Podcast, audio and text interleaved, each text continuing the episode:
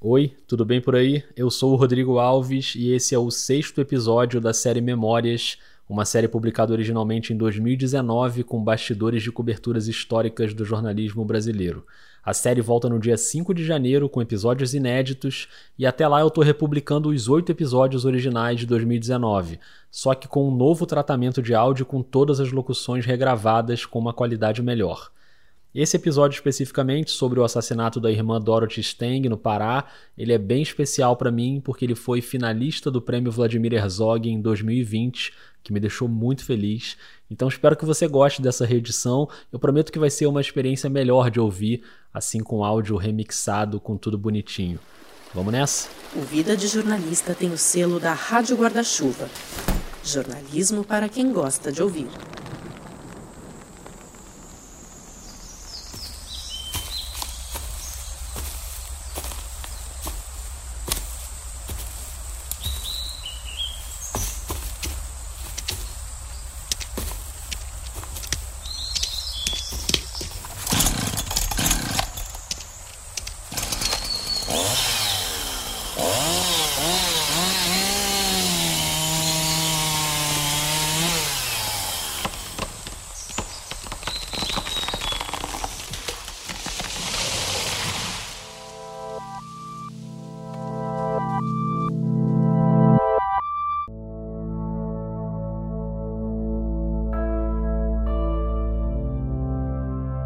Memórias, uma série do podcast Vida de Jornalista.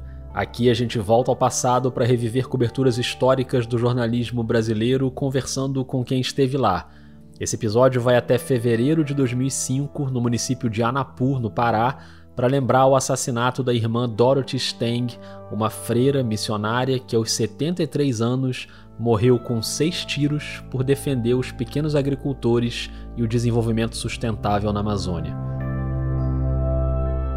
Quem ajuda a gente a recordar essa história é a Helena Palmquist, jornalista do Ministério Público Federal do Pará, que já trabalhava lá naquela época e conhecia muito bem a irmã Dorothy. Ela era uma senhora idosa, de cabelos brancos. Ela era muito firme, aguerrida, porém doce. E tinha um compromisso inatacável com aquelas pessoas, entendeu? Era incorruptível. Eles não iam conseguir demovê-la de nenhuma outra forma. Por isso que eles se sentiram obrigados a matá-la. Não posso largar essa luta porque eu sei que o povo tem razão. Então, eles pensam que com isso eu vou amedrontar e cair fora, mas eu não vou. Essa voz serena, mas de palavras firmes, com sotaque carregado, essa voz é da americana Dorothy May Stang, a irmã Dorothy, que nasceu em 1931 na cidade de Dayton, nos Estados Unidos, e entrou para a vida religiosa nos anos 50. Ela era integrante da Congregação das Irmãs de Notre Dame de Namur, uma organização católica de origem francesa presente em quase 20 países, com a missão de educar a população mais pobre. Notre Dame de Namur foi a universidade onde ela se graduou, na Califórnia, e uma dessas missões trouxe a irmã Dorothy para o Brasil em 1966. Ela começou no Maranhão, mas na década de 70 já tinha um trabalho importantíssimo na Amazônia, com trabalhadores rurais da região do Xingu. A grande bandeira dela era a questão ambiental, a geração de empregos, o cultivo da terra, mas de maneira sustentável. E como a gente está cansado de saber, tem muita gente poderosa no Brasil que é contra desenvolvimento sustentável. Muita gente achando que o progresso te dá o direito de atropelar a natureza. Eu sei que isso soa bem familiar para a realidade que o país vive hoje, né? Queremos um fim na indústria da multa praticada pelo IBAMA e CMBio junto ao campo. Vamos botar um ponto final em todos os ativismos do Brasil. Se eu assumir, não tem um centímetro quadrado mais para a terra indígena, ok? Essa é a minha resposta.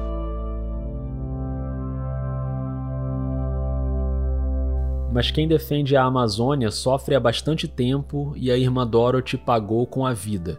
No dia 12 de fevereiro de 2005, às 7h30 da manhã, numa estrada de terra a 53 quilômetros da sede do município de Anapur, no Pará, ela tinha a Bíblia na mão quando levou seis tiros. Um na cabeça e cinco em outras partes do corpo quando ela já estava caída no chão.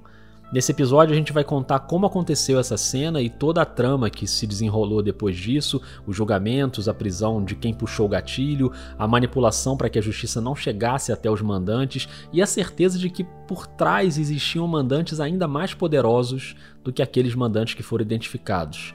Mas como sempre aqui na série Memórias, a gente também vai falar da cobertura jornalística daquele caso um lugar do país que raramente é visto pela grande imprensa, mas um caso que ganhou uma repercussão gigantesca no mundo todo. Dorothy Stang was murdered here in the heart of the rainforest and close to the people she'd sworn to protect. O assassinato da missionária Dorothy Stang em Anapu, no Pará, repercutiu em todo o mundo, agitou. It was a situation of lawlessness Dorothy Stang foi assassinada com seis tiros no dia 12 de fevereiro de 2005. She was shot down in a contract killing Quando eu decidi fazer um episódio sobre esse caso, eu fiquei pensando quem pode contar pra gente como foi aquela cobertura. E a gente teve grandes repórteres envolvidos ali, o Rubens Valente, o Ismael Machado, que vai aparecer aqui no episódio daqui a pouco, mas eu resolvi seguir uma dica de uma amiga do Vida de Jornalista, que é a Letícia Leite, a Letícia conhece muito bem as questões da Amazônia. Tem um episódio com ela aqui no Vida, número 43. Se você não ouviu, pode buscar aí. Depois ela voltou ao Vida em outros episódios também. E o primeiro contato que ela me passou foi da Helena Palmquist, que na época era e ainda é assessora de imprensa do Ministério Público Federal do Pará. O MPF teve um papel fundamental na época do crime para que houvesse justiça, e a Helena, que já era muito envolvida com as questões da região, ela acompanhou toda a cobertura naquele momento, auxiliou os jornalistas do Brasil todo e de outros países. Além de tudo, ela é uma estudiosa dessas questões, inclusive na área acadêmica.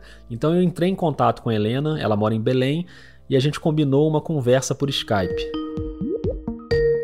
Olá. Oi, Rodrigo, tudo bom? Tudo bem. Foi mal a demora, tava esperando dar uma acalmada aqui, mas agora tá mais tranquilo. Eu acho. Tô gravando, tá? Ok. Então vamos lá, deixa eu colocar aqui. Já tá gravando. Aí tá gravando também, né? Tá, tô gravando.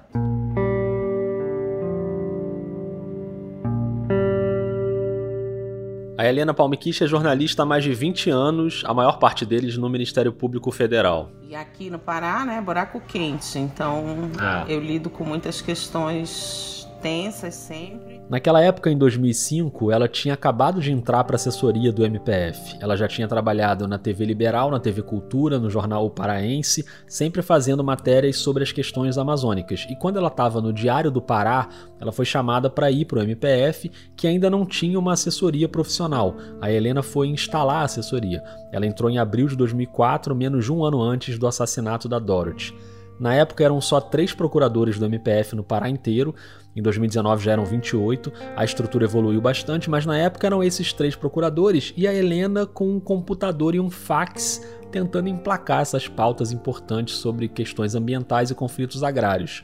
E a irmã Dorothy já era uma figura muito presente nessas pautas. Eu conhecia ela, ela ia muito uhum. lá no MPF. Eu acompanhava uhum. reuniões em que ela estava para fazer uma matéria, para cavar uma pauta e tal, mas não deu tempo da gente ficar muito próxima, Sim. porque ela morreu muito uhum. rápido. Porque qual era a luta da irmã Dorothy? Ela viveu mais de 40 anos ali na Transamazônica, no Anapu, né? Que é o município onde ela viveu e morreu. E ela dizia que ela começou a ver, porque o Fernando Henrique tem, tem muita relação com a hidrelétrica de Belo Monte, tudo que acontece ali, né? O Fernando Henrique anunciou no final do governo dele que ele ia construir Belo Monte.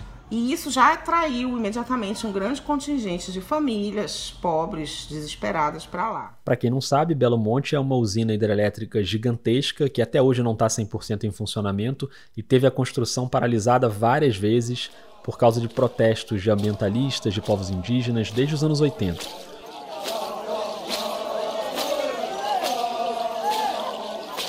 Então, o rio é a nossa vida se o rio secar, a gente morre junto. Porque o rio é tudo para nós.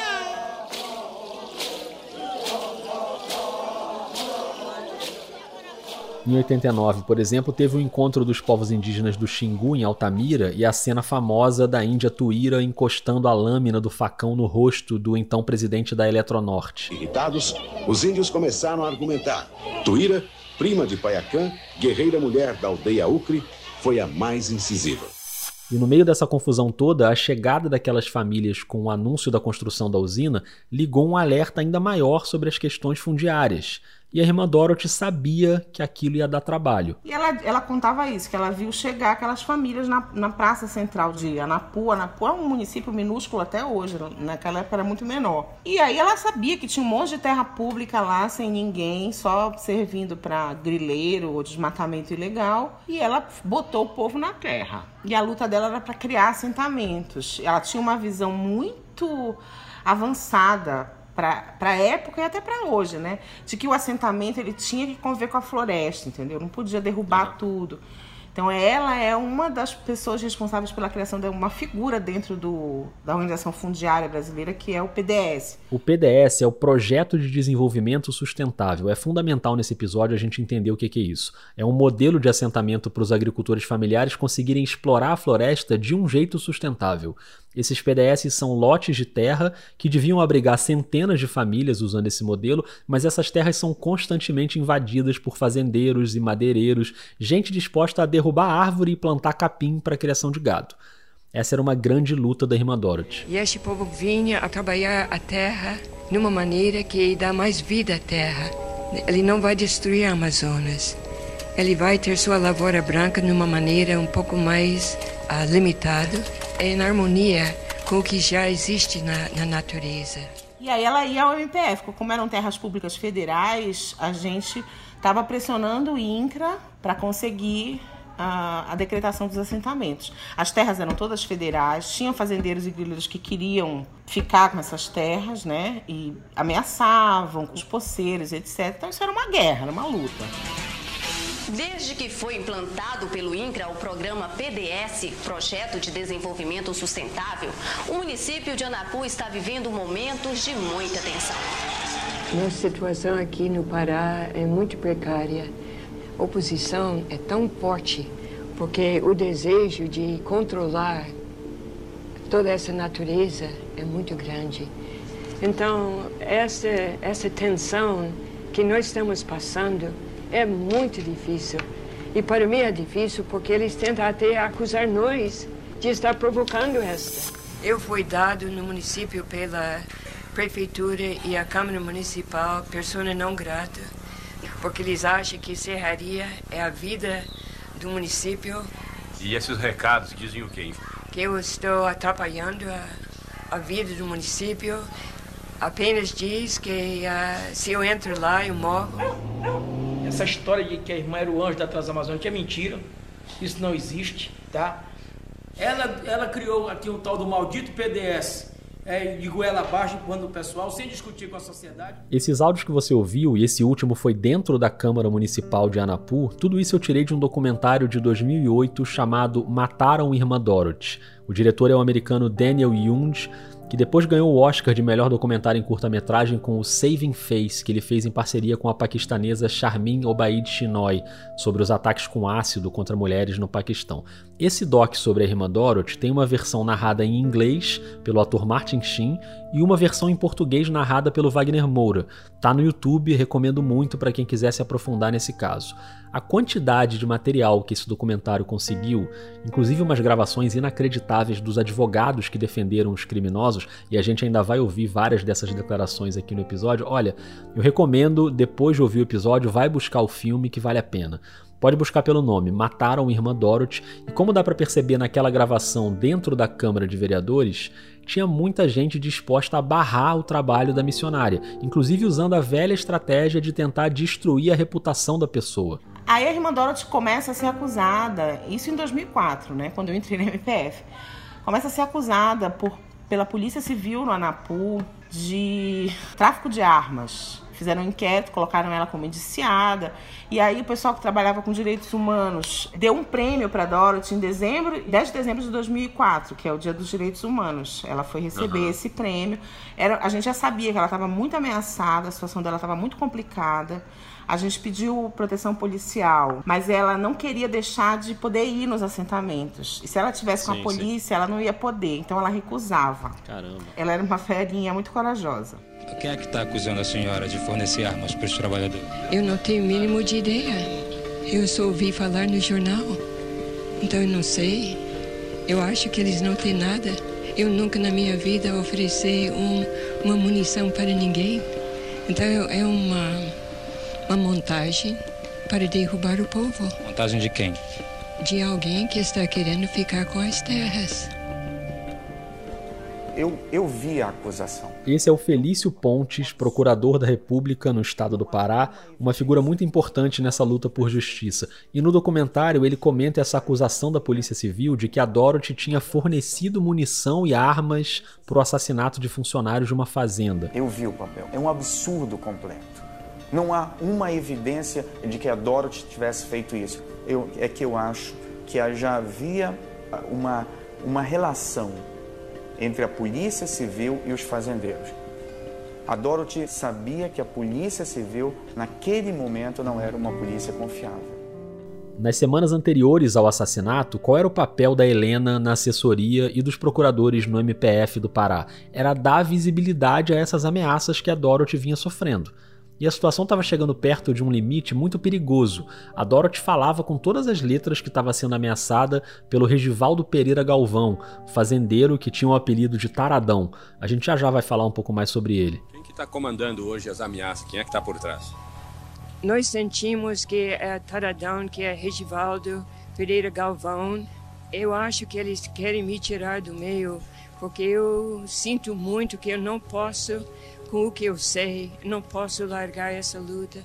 Porque a gente viu que a situação estava muito perigosa, os movimentos sociais mandaram um documento para a gente, com ela denunciando as ameaças que ela estava sofrendo e pedindo proteção. E a partir disso, o procurador, doutor Felício Pontes, ele mandou um ofício para as autoridades de segurança pública relatando a situação e eu passei essa história para um jornalista que fazia matéria para o Globo, mas é um cara aqui de Belém, Ismael Machado. Ele fez a matéria, vendeu para os editores do Globo e eles se recusaram a publicar, disseram que não valia, entendeu? Tipo, tipo muito pouco tempo antes do assassinato. Quando a Helena me contou essa história, é claro que eu fiquei muito curioso para entender os detalhes dessa matéria que acabou não saindo e ninguém melhor que o próprio Ismael Machado para contar isso pra gente.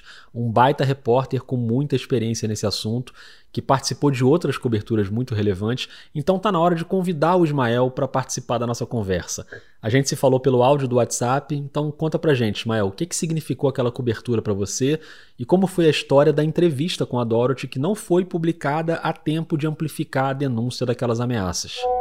Rodrigo, bom, o episódio da cobertura da Dorothy Stang ele se insere nos três que eu considero da minha carreira de jornalista os meus três grandes, três grandes coberturas de crimes que se tornaram emblemáticos, né? O massacre lá de Corumbiara, em Rondônia, eu morava lá, eu era repórter da TV local. Depois mudei para Belém, que eu sou de Belém, e cobri o massacre de Eldorado dos Carajás, né? Também o julgamento, já cobri o julgamento. E por fim a Dorothy Steng, né? Também que foi um, um, um crime de repercussão tamanha, né? Uh, eu fui o último repórter a, a entrevistar a Dorothy.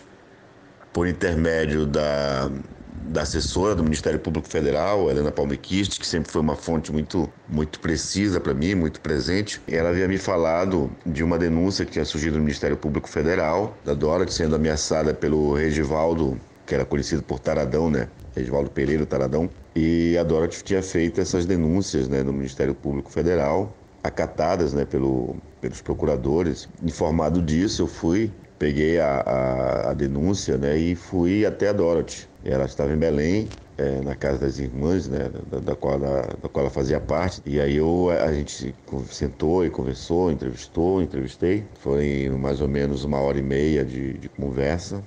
E ela falando do, do que ela com o sotaque dela, falava se o Tarradon, que era o Edvaldo, Bom, e aí eu passei essa pauta para o Globo. Eu disse, olha, tem uma entrevista muito boa com a, com a missionária da Steng, contei o episódio e tal. Só que esbarrou no problema, a pauta ficou indo e voltando nas reuniões de pauta na, na, na redação do Globo, na mesa, por conta de uma filigrana que era o seguinte, de não haver o outro lado, de não, não ter ouvido não, o Regivaldo. Eu explicava que em Anapu, na época, só não existia ainda a época de celulares, né? não, não estávamos com celulares ainda tão presentes presentes em nossa vida. Tinha telefones públicos na frente da delegacia, na frente da prefeitura e tal, mas não havia assim.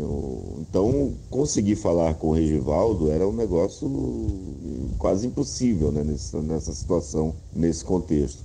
E eu argumentava que como era uma denúncia oficial que tinha tinha estava respaldado por, por documentos do Ministério Público Federal, isso merecia que isso fosse entrar no jornal e tal. Bom, enfim, isso ficou durante uma semana. Essa, a, ela, ela ia e caía, e caía. Até que um dia, acho, bom, nesse dia eu estava de plantão. E eu lembro que nesse dia, o plantonista também do, do Rio era o Anderson Carter. E o Anderson me liga informando que a, a Dorothy havia sido assassinada. É, eu soltei uma imprecação, né, um palavrão, e, e de surpresa e irritação né, ao mesmo tempo, um pouco de frustração. O jornal imediatamente articulou para a gente fazer uma cobertura de plantão mesmo, para colocar no, no, no, site do jornal. E imediatamente o jornal articulou para que eu fosse para Napu, né, Altamira. O Ismael volta já já para contar um pouco mais como foi essa cobertura, mas antes eu queria saber da Helena, que era tão próxima de todo aquele cenário, como foi que ela recebeu a notícia do assassinato. Eu lembro perfeitamente, com muita riqueza de detalhes, no momento que eu recebi a notícia. Eu estava num casamento de uma colega do MPF, então estava todo mundo do MPF nesse casamento, no sábado de manhã, dia 12 de fevereiro de 2005. E aí me ligaram Começaram a me ligar alguns jornalistas aqui de Belém dizendo que tinha um boato que a irmã Dora tinha sido assassinada. E aí me ligou um, me ligou dois, eu não sabia de nada. No terceiro que me ligou, eu disse, não, aconteceu alguma coisa. Daí eu fui falar com o procurador que era padrinho desse casamento, tremendo já, porque fiquei muito nervosa. Eu disse, Bira, acho que mataram a irmã Dorothy. Aí todo mundo começou a ligar, foi aquele desespero. E no momento dessa notícia, ao mesmo tempo, o doutor Felício Ponte estava numa reunião com a Marina Silva, então ministra do Meio Ambiente, e várias pessoas do movimento ambientalista, numa reserva extrativista que estava sendo, que era objeto de muita disputa e que estava sendo confirmada nesse dia, chama Resex Verde para Sempre, em Porto de Mós, que também é essa na região do Xingu. A notícia chegou pra gente no casamento aqui em Belém e para ele chegou durante a reunião no meio da floresta na Resex. E aí foi uma confusão tremenda, porque a ministra, todo mundo que estava lá, pega helicóptero, vai para Altamira, vai para Belém. E aí a gente confirma a notícia, é verdade. Era a notícia que ninguém ali queria que fosse verdade, mas aconteceu. E agora a gente vai tentar voltar para aquela cena para lembrar exatamente como aconteceu. Só que antes a gente precisa colocar aqui na pauta os personagens desse crime para você entender direito. Começando pelos dois mandantes. Um deles a gente já citou aqui, o fazendeiro Regivaldo Pereira Galvão, o Taradão, e o outro fazendeiro, o Vitalmiro Bastos de Moura, o Bida. O Taradão e o Bida acionaram um intermediador, que era o Amair Feijoli da Cunha, apelidado de Tato e foi o Tato que fez a encomenda para dois pistoleiros, o Clodoaldo Batista e o Raifran das Neves. A irmã Dorothy tinha saído da sede de Anapu para ir até o assentamento e ela pernoitou num casebre. O Raifran e o Clodoaldo chegaram para cometer o crime na noite anterior, a noite do dia 11 de fevereiro, mas eles não conseguiram porque o cano do revólver calibre 38 não passava direito pelas frestas da parede do casebre e eles não conseguiam enxergar direito onde ela estava. A Helena vai explicar melhor. Tinham dito para ela não ir para lá, mas ela precisava porque o pessoal estava sendo ameaçado, os fazendeiros estavam jogando semente de braquiara no meio das, das roças.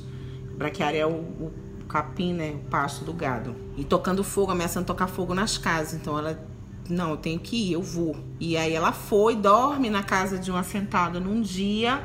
Eu acho que o que aconteceu foi que o Raifran enfiou a, o cano da arma, era de noite. Só que a Dorothy, ela tava, não sei se ela tava com dor na costa, por algum motivo ela não dormiu na cama, ela dormiu no chão. E daí ele não enxerga ela, por isso que ele não conseguiu matá-la dormindo, ele teve que confrontá-la na estrada, no, no trecho lá, como a gente chama né, por aqui. Como eles não conseguiram de noite, eles foram atrás dela de manhã. Ela foi abordada quando estava na estrada de terra e aí é uma cena terrível, porque eles conversaram durante um bom tempo com ela antes da execução. Muito triste, né? Ela estava com a Bíblia na mão, em primeiro lugar, confrontou no trecho e aí ela começou a ler trechos da Bíblia para ele. Meu filho, chamou ele de meu filho, não faça isso e tal. Mas ele mesmo assim atirou. Foram seis tiros disparados pelo Raifran. O primeiro na região do abdômen, aí ela caiu no chão, virada de bruços, e o Raifran deu mais cinco tiros, um na nuca e quatro nas costas. Depois o povo do assentamento encontrou ela. E daí fizeram aquela imagem de, do corpo dela no meio da floresta, na lama. Tinha sido uma semana chuvosa. O próprio Raifran depois falou várias vezes sobre aquela cena, tanto no julgamento como em entrevistas. Tive uma conversa com ela de uma meia hora. Ela falou para mim: Olha, você tá aqui, é bom que você vá embora. Porque você tá aqui porque os fazendeiros colocam vocês para morrer no lugar deles aqui. Ela falou para mim. Eu falei, não, mas eu não estou aqui para morrer no lugar de ninguém. Ela falou, não, porque essas terras aí não é de vocês, essa terra é minha, é do meu povo. Essa é uma entrevista à TV Record. Na conversa com a Dorothy, o Raifran chega a perguntar se ela não tinha medo de morrer, se não tinha nenhuma defesa. E ela abre a bolsa, pega a Bíblia e fala: Essa é a minha defesa. Tava eu e o outro menino que estava junto comigo, a gente deu discutindo com ela e na hora veio ali, aconteceu. Aconteceu como? Eu atirei nela. Notícia confirmada, as pessoas em choque, e aí eu convido você que está ouvindo para fazer o exercício que a gente sempre faz aqui na série Memórias. Tenta se colocar no lugar da Helena e dos jornalistas que estavam diretamente envolvidos com aquele caso. Imagina como foram aquelas semanas depois do assassinato.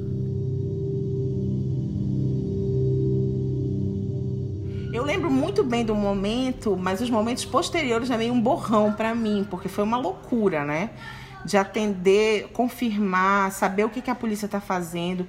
Como a gente tinha e tem ainda um histórico de mais de 700 assassinatos sem solução por conflitos fundiários aqui no Pará. Então, o pânico de todo mundo era que isso se repetisse. Então, um dos grandes esforços do MPF foi estar junto das investigações policiais desde o primeiro momento. E, então isso exigiu que os procuradores se deslocassem. Um foi para o Anapu, o outro ficou aqui esperando o corpo para acompanhar a necrópsia. E o Procurador-Geral da República, na época, o Cláudio Fonteles, cancelou tudo, pegou um avião, veio para Belém, chegou no domingo à noite. E aí foram semanas de uma repercussão mundial que eu nunca tinha visto antes e que eu só vi de novo agora, nessa semana dos incêndios. Até comentei com o Felício.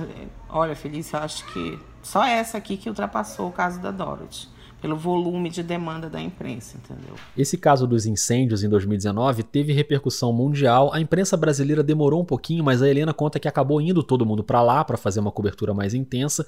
Mas vamos voltar para o depoimento do Ismael Machado, que então recebeu a notícia no plantão e saiu de Belém para a região de Altamira para cobrir o enterro e aqueles desdobramentos criminais. Tive que ir para Altamira, pegamos o voo de Belém, peguei um voo de Belém para Altamira, levei comigo o fotógrafo Carlos Silva, que era experiente em cobertura desse tipo. Então, nós chegamos lá, nós conseguimos um veículo com tração, estrada horrível, para chegar lá foi muito complicado. Nós chegamos lá já de madrugada, um clima muito ruim e ficamos na casa de uma de uma família de colonos, né?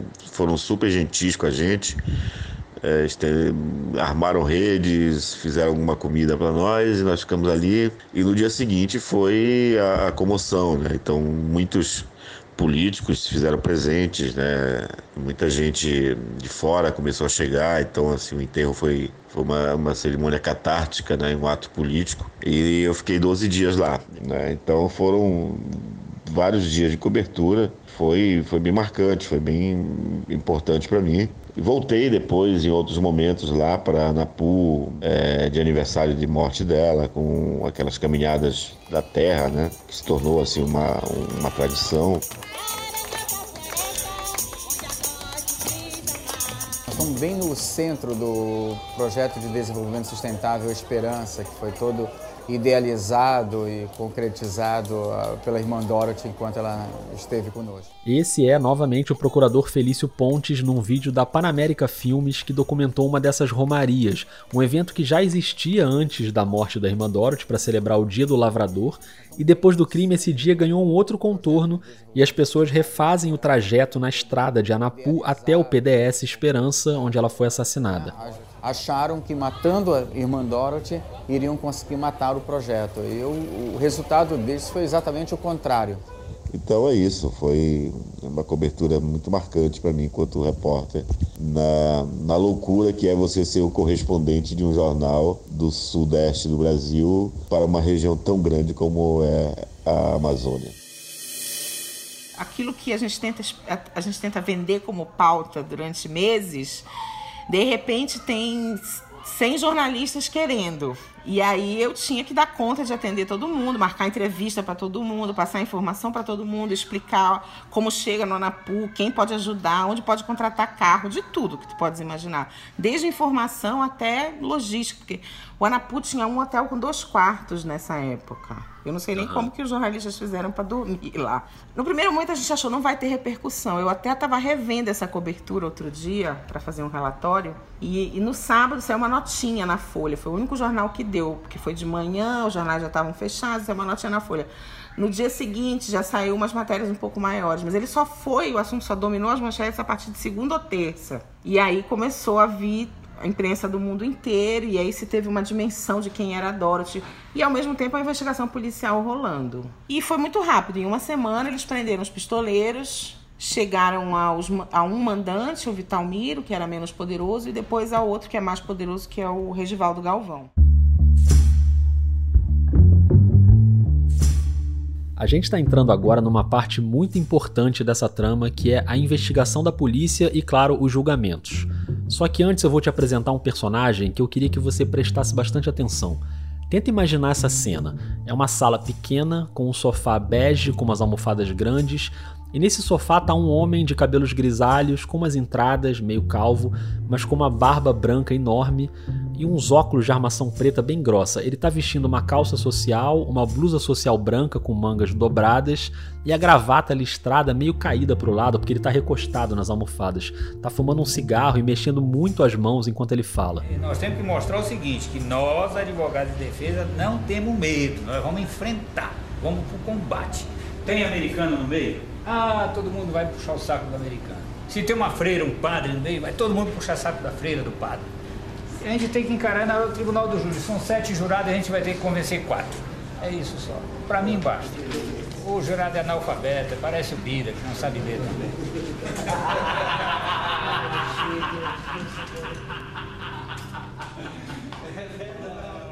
Esse homem se chama Américo Leal e essa é uma cena do documentário que eu citei ainda há pouco. O Américo é um advogado criminalista famoso por defender grandes fazendeiros e madeireiros no norte do país. Ele defendeu, por exemplo, o coronel Pantoja da Polícia Militar, condenado pelo massacre em Eldorado do Carajás em 1996, quando 19 trabalhadores rurais foram assassinados. No caso da irmã Dorothy, o Américo foi contratado pelo Vitalmiro, o Bida, né, que era um dos mandantes, e ele defendeu não só os mandantes como os pistoleiros também. O documentário Mataram a Irmã Dorothy tem várias imagens dele em reuniões com a equipe dos advogados de defesa, que é o caso dessa fala que você ouviu, e os advogados reagem com essas risadas, e ele usa muito a estratégia de tentar destruir a reputação da missionária. A Dorothy era uma pessoa mandada ao Brasil como agente do governo norte-americano para fazer levantamento na área da Amazônia, não é? para uma posterior colonização norte-americana. Sabe também que a Dorothy, ela não era freira, que ela era promovia essas invasões, ela foi expulsa do Brasil, aí chegou lá na América do Norte, vestiu o vestido de freira, voltou para cá, entrou como freira e aí está como freira, entendeu? Essas risadas são meio assustadoras, né?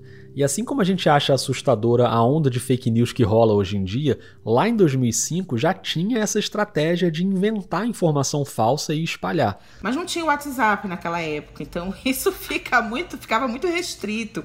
Hoje eu imagino que ia ser essas, essas fake news que estão rolando sobre os incêndios. Quem tocou fogo foi as ONGs. Pô, hoje isso. até o presidente da República fala um negócio desse, entendeu? Naquela época isso era impensável. Havia uma uma gravidade. E mesmo assim, ainda que no boca a boca, sem WhatsApp, mas os advogados, os fazendeiros, todo mundo tentava ao máximo derrubar a imagem da Dorothy.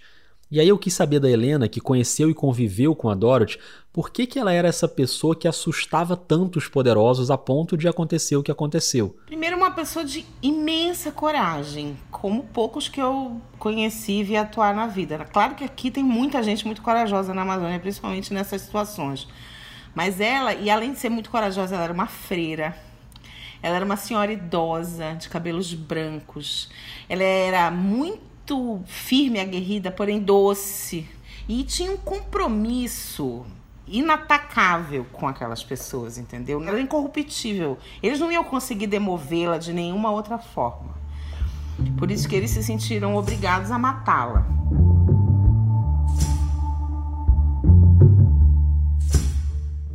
E quando a irmã Dorothy foi morta, como a Helena já tinha falado, logo prenderam os dois pistoleiros, o Raifran, que fez os disparos. Eu não sabia mais o que fazer da minha vida, não. Quando eu disparei, fui pensar depois que eu tava na mata lá e. O Clodoaldo, que estava com ele na hora do crime.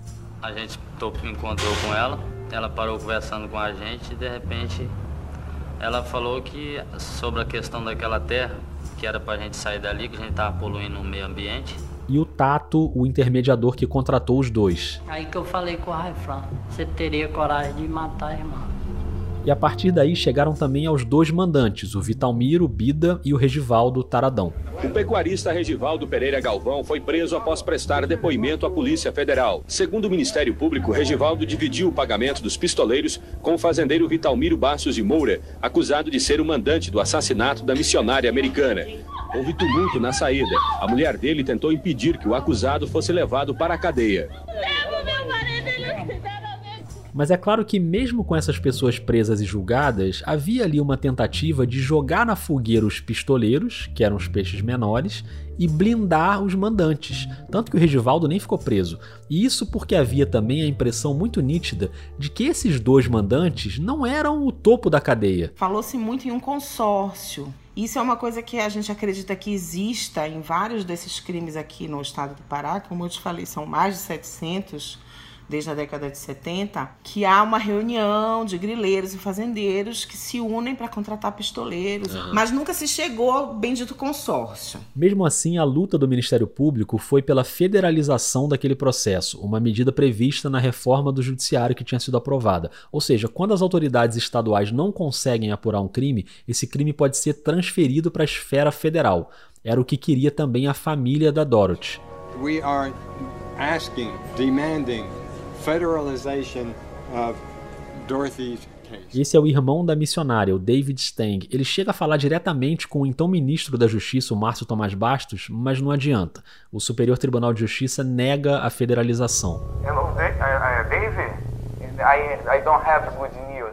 Esse é o procurador Felício Pontes, de novo, dando a notícia para o irmão da Dorothy. We didn't uh, win the federalization. Wow. I'm not happy about that. And I guess I'm shocked. Esse, esse pedido nunca passou, mas ele teve uma função política, porque ele obrigou as autoridades do Judiciário Estadual, até por uma questão de honra, a prosseguirem com mais rapidez e competência no julgamento. Mesmo assim, demorou uhum. muitos anos, porque eu passei anos acompanhando os julgamentos e as solturas e as anulações. E e tentando uhum. é, manter a pauta viva na imprensa nacional e mundial, porque aí vai morrendo, né? Durante esse período dos julgamentos, muita coisa aconteceu. Claro que não dá para contar todos os detalhes aqui. O documentário Mataram Irmã Dorothy dedica um bom tempo a esses detalhes, mas eu vou tentar fazer um resumo bem rápido usando alguns áudios.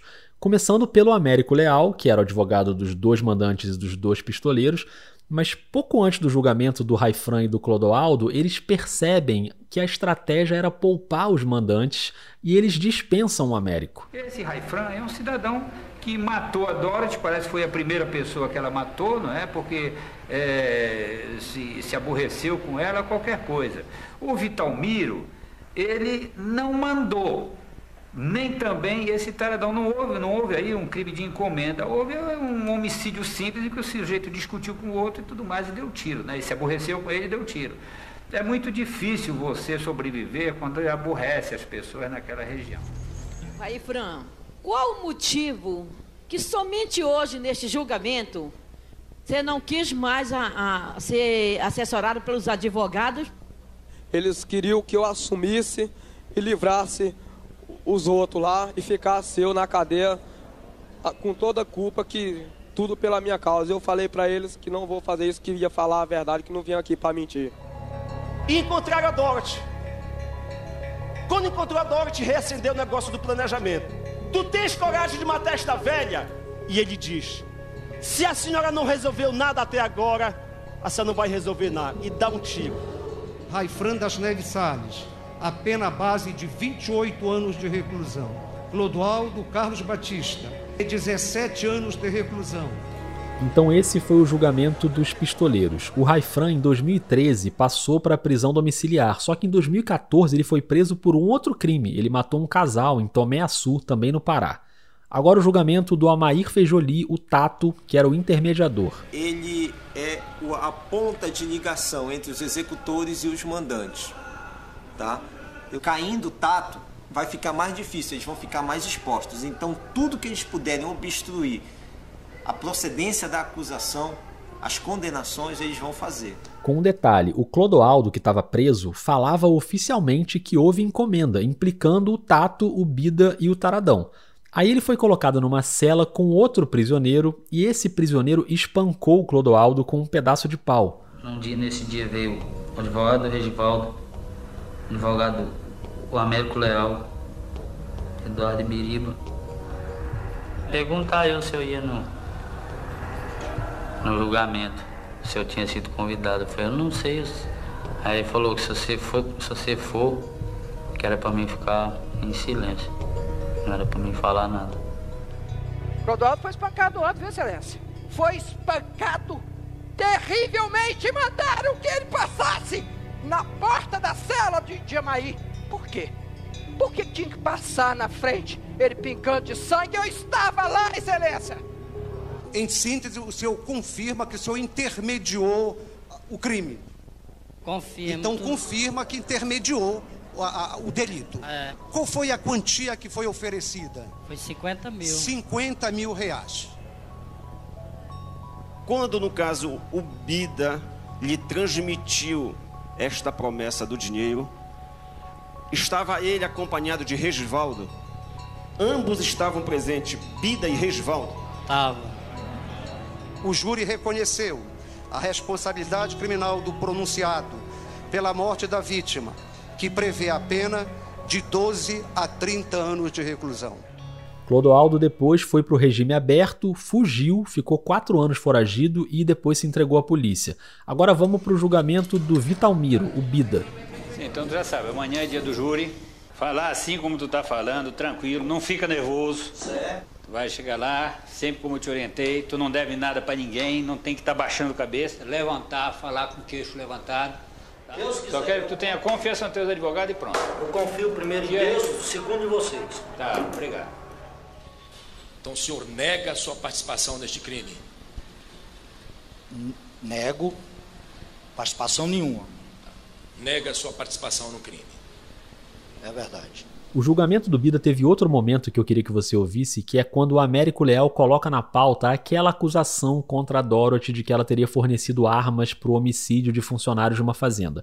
E o Américo está interrogando o Raifran. Raifran já tinha mudado o depoimento de novo, livrando os mandantes. Mas escuta só como se dá essa escalada de argumentação que vai de irmã Dorothy até Saddam Hussein. Agora, Raifran, me diz o seguinte. Até hoje ninguém sabia que a irmã Dorothy respondia crime de homicídio, tentativa, essas Ninguém sabe. Rapaz, eu acho difícil esse negócio porque a Dorothy aparecia aqui na televisão com uma cruzinha na mão, fazendo assim, achando graça. Acho que era a maior santa que tinha aqui no pedaço. O conselho de sentença aqui está todo curioso. Ela era braba mesmo?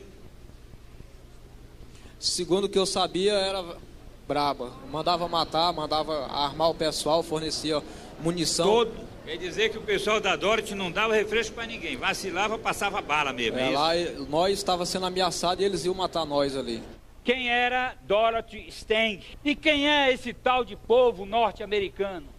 Se Vossas Excelências forem fazer um mapa, por onde ele anda é um rastro de violência, um rastro de sangue, um rastro de desgraça. Disseram que o Saddam Hussein tinha arma química e invadiram, mataram gente, mais de um milhão de pessoas. É este o DNA que gerou a Dorothy. O DNA da violência, o DNA do matar, em Guantánamo, onde tem essa prisão norte-americana, eles torturam as pessoas. Olha só. Vossas Excelências estão aptos a votar, a julgar? Vamos à votação, por favor. Os jurados acabaram não comprando essa argumentação do DNA violento dos americanos e o Bida foi condenado. o júri aceitou a tese do Ministério Público de crime de homicídio duplamente qualificado por maioria de votos.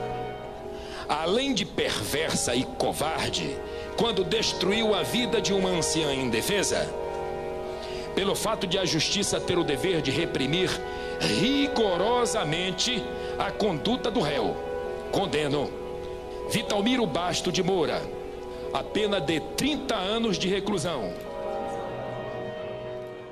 quem recebia pena superior a 20 anos tinha direito a um segundo julgamento. Nesse segundo julgamento, o Bida foi absolvido, mas o Ministério Público recorreu e anulou, e ele foi condenado de novo a 30 anos. O Regivaldo Taradão, que era um dos maiores latifundiários da região, ficou pouco tempo preso na época. Depois de um ano e quatro meses na prisão, Regivaldo Pereira Galvão, um dos mandantes acusados do assassinato da irmã Dorothy Steng, entrou com pedido de habeas corpus ao Supremo Tribunal Federal. Numa acariação entre Regivaldo e o intermediário Tato, Regivaldo negou qualquer envolvimento com o crime. Eu não fiz negócio contigo, eu vendi essa terra para lá, eu não tinha interesse nenhum em relação esse habeas corpus saiu e mesmo com a condenação a 30 anos de prisão, que tinha acontecido em 2010, depois com a pena reduzida para 25 anos, ele conseguiu uma liminar do Supremo e foi preso de novo só em abril de 2019. A Polícia Civil do Pará cumpriu o mandado de prisão contra o fazendeiro Regivaldo Pereira Galvão em Altamira nesta terça-feira. Ele vai cumprir 25 anos de prisão em regime fechado pelo crime ocorrido em Anapu há 14 anos. A relação mais difícil de fazer foi com o Regivaldo, que era um cara mais poderoso, que só foi preso esse ano. Olha só quanto tempo depois do assassinato. Ele só foi preso para cumprir pena esse ano, porque é o cara que tinha cacife para pagar advogados, para conseguir habeas corpus, trancamentos processuais, enfim, usar de todos os recursos previstos no Código Penal, né? No processo penal. Então ele foi o último a ser preso. Tanto que todos já cumpriram pena. pena. Ele começou a cumprir pena agora.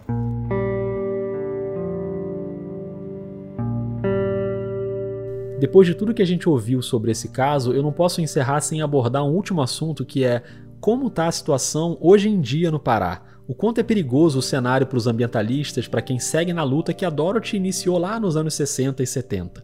E para isso eu quero colocar aqui na conversa o Victor Ferreira, repórter da Globo News, que em agosto de 2019, pouco antes da publicação desse episódio, ele esteve em Anapu, conversou, por exemplo, com a irmã Jane, né, ou a irmã Jane, que é contemporânea da Dorothy, e ele produziu um documentário especial sobre a Amazônia e desmatamento, dividido em três partes, que a Globo News exibiu. Eu mandei um e-mail para o Victor e pedi para ele contar um pouquinho para gente como foi essa viagem e o que ele viu por lá. Fala, Rodrigo, bom dia. Ele me respondeu com um áudio numa manhã de sábado. Aqui é o Victor, respondendo o teu e-mail aqui por áudio. Obrigado pelo, pela lembrança e pelo convite. Um mês atrás a gente foi para Anapu, no Pará, para mostrar um pouco a situação da Amazônia, tanto em territórios indígenas como em assentamentos da reforma agrária. Sobre a reforma agrária especificamente, nós conhecemos a irmã Jane Dwyer, que é uma religiosa da congregação de Notre Dame de Namur, que é a mesma congregação da irmã Dorothy. Com licença. Olha, logo na entrada da casa tem uma imagem da irmã Dorothy. Tudo bem? Tudo bem, você? Tô vendo que a imagem da irmã Dorothy está por toda a casa, né? É, porque ela faz parte da história de Anapu e de nós aqui. A irmã Jane começou o trabalho dela lá quando a Dorothy ainda estava viva, elas viveram juntas, trabalharam juntas. E quando a Dorothy foi assassinada em 2005, a irmã Jane continuou com mais uma outra religiosa, elas continuaram o trabalho da Dorothy na região. E agora, quase 15 anos depois, a vida ainda está sob ameaça, assim, a vida das duas irmãs, especificamente, muitos trabalhadores rurais só nos últimos cinco anos, 13 lideranças e trabalhadores rurais foram assassinadas em Anapu, segundo a Comissão Pastoral da Terra. Um levantamento da CPT revela que nos últimos cinco anos, 227 lideranças e trabalhadores rurais foram assassinados no Brasil. 73 mortes foram só no Pará, o estado mais violento do país para quem vive no campo. Só aqui em Anapu foram 13 assassinatos nesse período. Erasmo teme ser o próximo. A gente vai para o núcleo do assentamento da comunidade, tá? Conhecer em local a comunidade, tá? Que sofre bastante com ameaças e mesmo assim elas continuam. É, tem sempre um clima de tensão no ar, elas relatavam o tempo todo que circula sempre na cidade uma lista de pessoas que estão marcadas para morrer. Aqui tem sempre tem lista de quem vai morrer. O povo só fala de lista, quem está na lista, de, de quem está no, no processo de, de enfrentar uma bala. E lá foi muito interessante porque a gente viu de tudo. Tem desde invasão a projetos de desenvolvimento sustentável, o PDS Esperança e o PDS Virola Jatobá, que foram idealizados pela Dorothy, eles continuam, eles estão plenamente em funcionamento. Assim, juridicamente não há nenhum tipo de questionamento. As terras são da União, pertencem ao INCRA e são para usufruto dos assentados. Só que não se respeita. Então eles invadem para derrubar a madeira da área de reserva legal ameaçam os assentados que estão ali, ameaçam as irmãs e retiram madeira à noite. O INCRA está sendo cada vez mais esvaziado, eles têm cerca de 14, 13 funcionários para dar conta de 20 cidades e 14 mil famílias. Foi feita uma apreensão pelo IBAMA, uma, uma autuação, vamos dizer assim, e aí nós estávamos tentando conseguir um, um transporte para tirar, e só que os madeireiros ilegais vieram aqui primeiro e retiraram a madeira. Claro, isso sempre existiu, não é de agora, mas este ano a coisa ficou um pouco mais tensa, porque de certa maneira os grileiros, fazendeiros se sentiram mais empoderados com o discurso do atual governo para poder é, fazer investidas contra essas áreas da União. Mas de maneira geral, deu para ver que 15 anos depois, quase 15 anos depois do assassinato da Dorothy, o clima de tensão ainda perdura é, e se agrava esse ano por conta, enfim, dos discursos todos claros. Não é nenhuma questão de opinião. O próprio governo já se disse contra demarcação de terra indígena, se disse contra esse tipo de, de assentamento, enfim. Então, não é um fato, né, que se põe. E tá todo mundo com muito medo. Mas uma coisa que é muito admirável é a coragem e a força dessas pessoas. A irmã Jane relata as ameaças, mas diz que não vai arredar o pé dali, continua ali, e ela teme inclusive que se elas saírem, pode haver uma chacina. Ela usou essa palavra, uma chacina grave, porque a presença das duas religiosas ali é também uma maneira de amplificar a voz daquele povo. Nós queremos paz, né? Queremos moradia e paz aqui, é o que nós pedimos. A coragem deles me impressionou muito. Vão continuar ali e esperam ter um desfecho positivo. Mas demanda muita atenção né, da polícia, do poder público, da justiça, porque de fato o clima ali está bem tenso. Muito obrigado ao Victor por esse relato bem atual e bem relevante, né? Valeu, um abração. A Helena também conhece bem essa realidade de hoje e ela nota uma mudança no modo de operar. Primeiro, em relação aos líderes mais importantes, a estratégia de, em vez de matar, porque a repercussão é muito maior, atacar a reputação com informações falsas. Ela até lembra a prisão em 2018 do Padre Amaro, uma liderança muito importante desde a época da Dorothy e um herdeiro dessa luta. O padre José Amaro foi preso ontem em Anapu, no sudoeste do estado. O missionário ligado à Comissão Pastoral da Terra é acusado de liderar uma quadrilha que invadia terras públicas e privadas, além de cometer. Tudo foi armado, como é hoje o caso que qualquer situação de defensores dos direitos humanos aqui nesse país, aqui nessa terra, quando não conseguem matar imediatamente, começam a desmoralizar publicamente, como é o caso do Amaro. E a Helena aponta que os assassinatos continuam acontecendo, mas com um perfil diferente. Atacaram menos grandes líderes, entendeu? Ameaçaram menos grandes líderes. Foram mais nos defensores de direitos humanos que ainda não eram reconhecidos, que têm a mesma importância, a mesma estatura, na minha opinião, mas não o mesmo reconhecimento. Não eram tão famosos quanto a Dorothy já era na época que ela foi assassinada. Mas o mais frustrante de tudo foi que houve 16 assassinatos e repercussão nenhuma, entendeu? Porque não eram pessoas famosas. Mas essas 16 vidas contam menos do que a da Dorothy pessoas muito jovens, trabalhadores, poceiros, gente que queria só terra.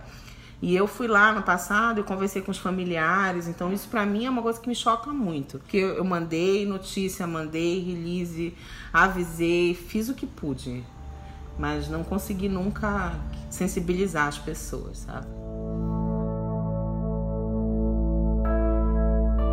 Obrigado demais por ter batido esse papo, foi super esclarecedor. Eu sei que seu trabalho é importantíssimo. Fico muito feliz. Obrigado por você ter topado e, e conversar com a gente. Valeu. Eu que agradeço, adorei, viu? Que bom. Vamos nos falando. Adoro por um exemplo de vida. O povo da Amazônia. Quem cultiva a terra não morre. E ela morreu pela terra. Esse povo tem que agradecer muito a ela. Eu não tive a oportunidade de conhecer ela, e hoje tem uma terra graças a ela. Nós acreditamos em Deus que se cai um, um meu levanta.